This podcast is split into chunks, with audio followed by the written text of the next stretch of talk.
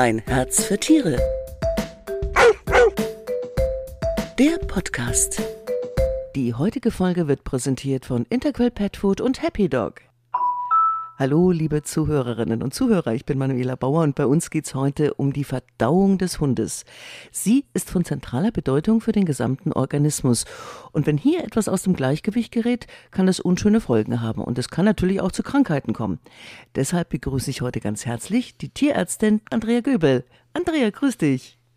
Hallo Manu. Ich hoffe, dir geht's gut. Wir kennen uns ja schon. Ja, mir geht's gut, danke schön. Und dir auch? Alles wunderbar. Die Sonne lacht, es wird Frühling und wir sind heute bei der Verdauung unserer Hunde. Ähm, die Ernährung ist ja auch für unsere Hunde sehr wichtig, wenn es um die Gesundheit geht. Weil wenn die Verdauung streikt, dann kommt ja, kommen ja die allerbesten Nährstoffe auch nicht mehr dahin, wo sie gebraucht werden. Das ist richtig, oder? Ganz genau. Dann können sie nicht aufgespalten werden und stehen dann dem Hund letztendlich nicht für den Stoffwechsel zur Verfügung. Mhm. Ja, normalerweise kommt die Verdauung beim Hund ja schon in Gang, wenn er was Leckeres riecht, gell? Da fängt er schon an zu sabbern. Was geht denn da überhaupt genau vor sich? Kannst du das den Hörerinnen und Hörern mal kurz erklären, wie so eine Verdauung abläuft? Also der Hund, der riecht ein Stück Fleisch und entscheidet dann, ob er das lecker findet oder nicht. Und wenn er es lecker findet, dann beginnen die Speicheldrüsen mit der Speichelproduktion. Also ihm läuft dann quasi buchstäblich das Wasser im Maul zusammen. Dann ähm, beißt er das Stück Fleisch ab, schluckt es hinunter und vorher wird eben das mit dem Speichel gleitfähig gemacht. Im Speichel sind im Vergleich zum Menschen keine Verdauungsenzyme enthalten, sondern der macht es nur gleitfähig und dann gelangt das Stück Fleisch in den Magen. Das heißt jetzt ganz kurz, wenn ich dich unterbreche. Ja, klar. Bei, bei Pferden und so weiter oder beim anderen Tieren heißt immer, das Kauen ist wahnsinnig wichtig wegen der Speichelproduktion. Also beim Menschen zum Beispiel, ähm, da ist ja die Amylase, also ein Verdauungsenzym, das mhm. die Kohlenhydrate aufspaltet. Deswegen ist das Kauen ganz wichtig.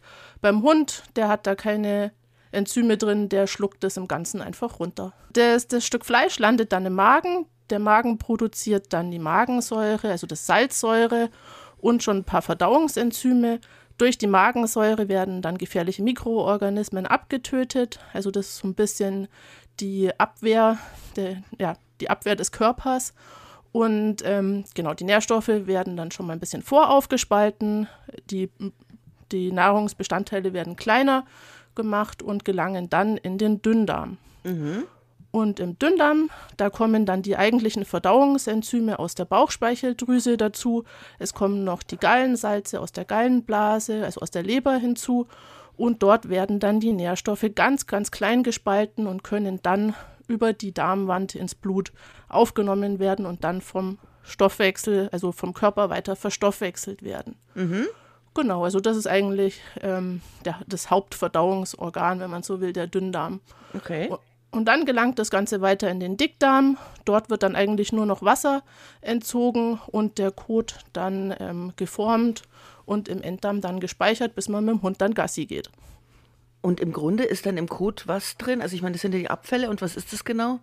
Genau, das sind dann unverdauliche Bestandteile wie ähm, irgendwelche Fasern, wie zum Beispiel, wenn der Knochen frisst, dann noch Knochenreste. Mhm. Das ist abgeschlucktes Fell da sind dann auch ganz viele Bakterien drin, da ist auch noch ein bisschen Flüssigkeit drin. Ja, und je nachdem, wie gut dann das, äh, wie gut verdaulich das Futter ist, kommen dann, also wenn das eher zum Beispiel Kauartikel sind, die schlechter verdaulich sind, dann wird am Ende mehr ausgeschieden. Mhm, und wenn es mhm. hochverdaulich Logisch. ist, mhm. dann wird am Ende weniger ausgeschieden. Mhm. Ja, wenn man so einem Hund beim Fressen zuschaut, wie er in Sekundenschnelle alles sich in sich reinschlingt, dann denkt man ja schon, na, hoffentlich schlägt ihm das nicht auf den Magen. Weil die Verdauung von dem müsste ja, muss ja eigentlich Höchstleistungen bringen, weil ja alles von 0 auf 100 angeworfen wird sozusagen, oder? Ja, ganz genau. Also wenn ich meiner Hündin beim Fressen zuschaue, die hat in 10 Sekunden alles aufgefressen mhm. und kein mhm. einziges Mal gekaut. Die ist so das beste Beispiel. Ja, das haben die von ihrem Vorfahren, dem Wolf, geerbt der ähm, gehört, oder der Hund und der Wolf gehören zu den sogenannten Schlingfressern. Also wie mhm. der Name schon sagt, die schlingen alles runter. Und die Speiseröhre und der Magen, die sind auch darauf ausgelegt und sind ganz, ganz dehnbar, sodass das dem Hund dann auch nicht so viel ausmacht im Normalfall. Im Vergleich zum Beispiel die Katze, die ist eher darauf ausgelegt, dass die mehrfach am Tag kleine Beutetiere frisst. Und genau. Kleine die, Portionchen. Aber die hat nicht so, genau. ein, so, ein, so ein dehnbaren Magen sozusagen. Genau. Die hat dann auch mehr Dehnungsrezeptoren, die ihr dann auch sagen, dass sie satt ist. Beim Hund wäre es schlecht, wenn, oder dem, beim Wolf, wenn, dem, wenn der dann schnell satt wäre und dem dann schlecht wäre. Andrea, woran erkenne ich denn, dass etwas mit der Verdauung von meinem Hund nicht stimmt? Also ich glaube, die auffälligsten Anzeichen, die wir alle schon bestimmt mal bei unserem Haustier hatten, ist, dass sie Durchfall bekommen oh ja. oder sich erbrechen. Mhm, genau. Mhm. Ähm, aber es können auch dezentere Anzeichen sein, wie dass sie schmatzen zum Beispiel oder sich vermehrt die Lippen lecken, wenn zum Beispiel Magensäure zurück in den, ins Maul läuft. Mhm. Oder auch was für uns unangenehm ist, wenn sie Blähungen haben. Mhm. genau. Oder dann letztendlich kann es dann auch zu ähm, Abmagerung führen, wenn sie die Nährstoffe nicht verstoffwechseln können. Also das ist jetzt im schlimmsten Fall. Das Fell könnte oh. vielleicht stumpf werden, oder? Genau, wenn oder sie fettig oder oder Genau, also wenn sie dann ähm, nicht genug Nährstoffe aufnehmen können, dann wird das Fell schlecht, sie können Schuppen bekommen, ja, letztendlich halt dann Mangelsymptome, wenn man so will. Mhm. Und was können jetzt denn genau die Ursachen sein, wenn da mit der Verdauung was nicht stimmt? Das können ganz viele Ursachen sein. Das können Infektionen sein, zum Beispiel beim Hund ganz häufig mit Parasiten, also Bandwürmer, Rundwürmer, Einzeller. Können aber auch ähm, systemische Erkrankungen sein, also Stoffwechselstörungen, wie dass sie nicht genug Verdauungsenzyme produzieren das kann einfach ähm, sein, dass der Hund draußen irgendein Unrat zu sich nimmt. Das also macht meine auch ganz gern zugegebenermaßen. Und ähm, dann können es aber auch ähm, Symptome oder Ursachen sein, an die man gar nicht so denkt. Also zum Beispiel Stress kann auch dem Hund auf den Magen schlagen. Wie uns auch, ja. Mhm. Ja, genau. Also eigentlich fast alles, was bei uns zu Problemen führen kann, kann dann auch beim Hund zu Durchfall oder Erbrechen führen. Oder Verstopfung. Was ist mit der Verstopfung? Ja, auch das kann natürlich sein. Also wenn die zum Beispiel viele Knochen bekommen, kann es zu Verstopfung führen. Wenn sie nicht genug Ballaststoffe haben, also zu hochverdaulich, kann auch ähm, Probleme machen. Wenn, mhm. ja, dann kommt es zu Verstopfung oder wenn sie nicht genug Flüssigkeit zu sich nehmen. Ja, oder wenn der Darm träge ist.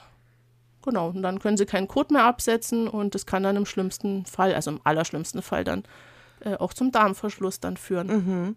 Ich wollte gerade sagen, also wenn es lange unbemerkt bleibt und äh, über längere Dauer geht, sowohl Durchfall als auch äh, äh Verstopfung oder so, äh, zu welchen Krankheiten kann es denn dann kommen? Du sagst schon Darmverschluss, ne? Also das ist jetzt der, der, die mit der schlimmste. Worst Case, ja. Genau, der Worst Case. Aber ansonsten mal halt ähm, Durchfall, Erbrechen, wenn das dann länger andauert, haben sie Flüssigkeitsverlust. Also gerade junge oder ältere Tiere ähm, können dann auch ähm, schnell dehydrieren, also zu viel Flüssigkeit verlieren. Der dann Darm. Kreislaufprobleme, oder? oder? Ganz genau, die werden dann mhm. schwächer, kriegen Kreislaufprobleme und also die verlieren dann letztendlich auch Nährstoffe, die nehmen an Gewicht ab dann, ähm, wenn der Darm längere Zeit gereizt ist, kann es dann auch zu Unverträglichkeiten oder Allergien führen, weil dann Bestandteile aus der Nahrung ähm, aus, der, aus dem Darm ins Gewebe dringen können und dann sagt das Immunsystem, du gehörst hier nicht hin und bildet Antikörper quasi dagegen und dadurch entstehen dann auch ähm, Unverträglichkeiten oder Allergien in dem Falle. Also hängt es auch mit äh, ja, Ernährung sowieso zusammen. Aber du hast ja schon gesagt, was die Ursachen für Verdauungsprobleme sein können. Wie sieht es denn in Bezug auf die Ernährung aus? Kann die äh, Ernährung die Verdauung arg aus dem Gleichgewicht bringen? Ja klar, also bei uns Menschen kann ja auch die falsche Ernährung auf den Darm schlagen und so ist es auch beim Hund. Also, und was für den einen Hund gesund sein kann, kann für den anderen schon wieder ungesund sein. Also das ist auch ganz individuell verschieden. Aber wenn zum Beispiel der Hund draußen Unrat aufnimmt, kann er Hast sich gesagt, dran ja. mhm. genau vergiften oder zum Beispiel Kauartikel führen auch ganz gerne zu Verdauungsbeschwerden, weil die aus äh, schlecht verdaulichem Bindegewebe bestehen und dann werden sie eben nicht im Dünndarm äh, verdaut, sondern gelangen in den Dickdarm und da freuen sich dann die in Anführungszeichen bösen Darmbakterien drüber, vermehren sich, produzieren Gas und dann ja, kommt es zu Blähungen und Durchfall zum Beispiel. Für Hundebesitzer ist die Ernährung von ihrem Liebling ja unglaublich wichtig und da gibt es auch oft, naja, sagen wir mal, Dispute, Auseinandersetzungen, was ist jetzt die richtige, was ist die falsche Ernährung. Äh, was würdest du sagen, zum Beispiel reine Trockenfutterernährung, ist das gut für einen Hund oder würdest du eher ein bisschen abwechselnder füttern? letztendlich muss man das ausprobieren. Also es gibt mhm. fast kein richtig und kein falsch. Okay, was das ist mal gut. genau, also was für den einen Hund gesund sein kann, kann für den anderen Hund ähm, ungesund sein und zu Durchfall führen. Ähm, ja, letztendlich, egal was man füttert, ähm, es sollte halt ein hochwertiges Futter sein. Also bei Alleinfuttermitteln muss zum Beispiel, also wenn, also anders, also bei einem Alleinfuttermittel mhm. ist der Hund zum Beispiel mit allem versorgt, was er braucht. Man kann natürlich auch selber kochen. Dann sollte man sich eine Ration von einem Experten berechnen lassen, also von einem Ernährungsberater oder von einem Tierarzt, damit man einfach weiß, was man geben kann, wie man es kochen muss und was man vielleicht noch dazugeben muss, damit der Hund mit allem versorgt ist, was er braucht. Eben, da gibt es ja auch noch Sachen wie Öle und sowas, ne? Was man noch mit reinmachen kann oder irgendwelche gesunden Flocken. Genau. Ganz genau. Mhm. Und wieder für den Darmaufbau zum Beispiel kann man, ähm, ist es auch wichtig, dass sie ein paar ähm, Fasern zu sich nehmen. Also Pektine. Wollte ich schon fragen, aber was bringt denn den Darm in Schwung? Was ist denn gut? Also man spricht da von diätetischen Fasern. Das sind einmal lösliche und unlösliche Fasern, also zum Beispiel Pektine aus der Karotte. Also man kennt es ja, wenn der Hund Durchfall hat, kochen ja viele diese morsche Möhrensuppe. Das liegt daran, dass da ähm, lösliche Fasern drin sind, die sogenannten Pektine.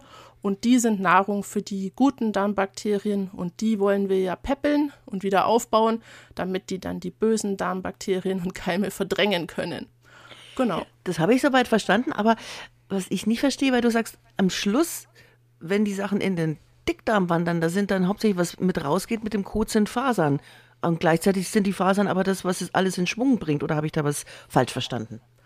Es gibt verschiedene Fasern. Es ah, gibt ja. die, die löslichen Fasern, die werden von den ähm, Bakterien quasi aufgefressen. Und es gibt die nicht löslichen mhm. Darmbakterien, die werden wieder ausgeschieden, aber die sind auch ganz wichtig, weil die dann auch so Giftstoffe binden können. Die führen dazu, dass zum Beispiel mehr Volumen im Darm entsteht und die Darm, also die drücken dann, wenn man so will, gegen die Darmschleimhaut und die bewegt sich dann daraufhin, sodass dann die Darmmotorik in Gang gehalten wird. Und die binden zum Beispiel auch abgeschlucktes Fell vom Hund, damit es nicht zu Verstopfungen führt. Letztendlich ist halt so immer die Menge macht's aus. Also mhm. zu viele sind nicht gut, aber ähm, ein paar Fasern sind durchaus für den Darm sinnvoll. Deswegen frisst der Hund ja zum Beispiel auch Gras draußen. Ja. Ähm, ich wollte gerade fragen, was gibt's denn? Ich kann ihm ja nicht immer nur Karotte, das ist ja langweilig auf die Dauer. was ist denn noch gut mit Fasern? Was für Gemüse oder ja, was gibt's da noch alles? Ja, also Karotten zum Beispiel, mhm. Äpfel, ähm, Kohlrabi gut in, in Maßen. Man muss, also wichtig ist immer, wenn man Fasern gibt, dass man den Hund langsam dran gewöhnt, dass man jetzt nicht von heute auf morgen ähm, da ganz viel Gemüse ins Futter mit reinmacht, sondern mhm. dass man die Menge langsam, langsam steigert. Langsam, langsam. Dann mhm. sieht man auch, mit welcher Menge der Hund gut zurechtkommt und mit welcher nicht. Im Fertigfutter ist es aber auch schon meistens mit drinnen. Jetzt gibt es ja wahnsinnig viele Ernährungstrends und du bist ja selber Hundehalterin. Was hast du für einen Hund, Andrea? Ich habe eine fünfjährige Sheltie-Hündin. Okay. Und was kriegt die Sheltie-Hündin? Wie heißt sie denn? Die heißt Cleo und sie liegt gerade neben mir. Oh, brav. Man hört gar nichts von ihr. Und was ja, gibt's? ausnahmsweise. Entschuldigung. und was, was kriegt die äh, Cleo? Die Cleo kriegt von mir meistens Trockenfutter. Okay. Und sonst gar nichts? Naja, schon Leckerchen zwischendurch. Da weiß sie schon, wie sie uns im Griff ja. hat. Okay. Ja, vielen Dank, Andrea, für die interessanten Infos und Tipps rund um die Verdauung unserer Hunde. Das richtige Futter, das ist eben doch der entscheidende Treibstoff, um die Verdauung anzukurbeln, damit unsere Hunde lange gesund bleiben. Und bei uns geht's am 27. April mit den Katzen weiter und da hören wir uns auch schon wieder, Andrea, zu dem Thema, was ist besser, Nass- oder Trockenfutter, ne? Ja, ich freue mich schon drauf. Wunderbar, ich mich auch. Bis dahin, ciao, servus und baba. Tschüss. Diese Folge wurde Ihnen präsentiert von Interquell Pet Food und Happy Dog. Ein Herz für Tiere. Der Podcast.